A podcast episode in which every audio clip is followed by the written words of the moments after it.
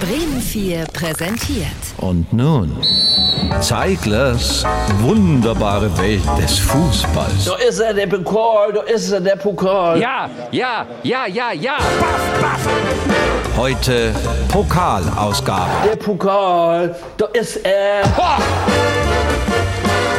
Da ist er, der Pokal. Mit Kopfballungeheuer Zeigler. Der Pokal, der Pokal. Platsch!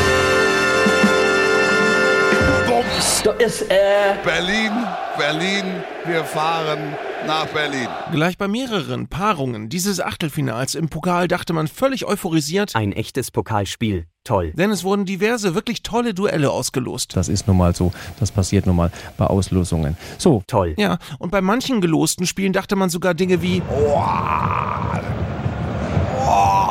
zum Beispiel beim Hessen-Derby Frankfurt gegen Darmstadt. Das Malheur der Woche. Auf der Pressekonferenz vor dem Knaller in Frankfurt wurde Darmstadts Trainer Lieberknecht nach dem gefährlichsten Stürmer des Gegners gefragt. Wer schläft denn schon schlecht, weil er Kolumani kriegt? Wie wollt ihr denn den stoppen?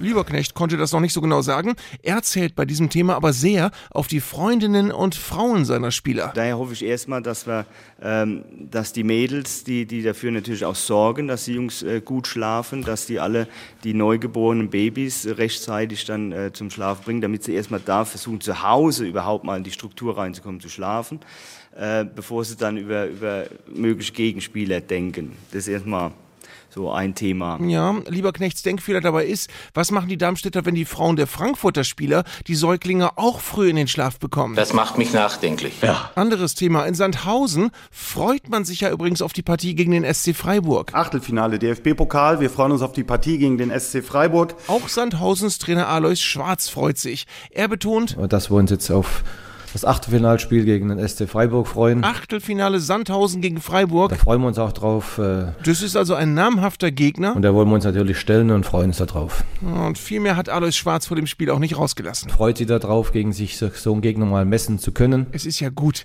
Schon letzte Woche fanden die ersten vier Spiele dieses Achtelfinals statt. Die bemerkenswerteste Szene lieferte dabei Leipzigs überragender Man of the Match Konrad Leimer nach dem Sieg gegen Hoffenheim. So, der Man of the Match ist gerade eben über die Bande gesprungen und er hat sein Trikot und seine Handschuhe und das Unterhemd und die Unterhose ins Publikum geschmissen, kommt aber mit Sicherheit gleich wieder. So. Ich weiß gar nicht, ob ich das sehen will. Ja, das stimmt. Und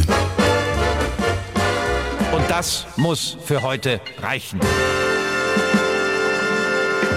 Zeiglers wunderbare Welt des Fußballs. Gibt's auch als Podcast auf bremen4.de und in der ARD Audiothek.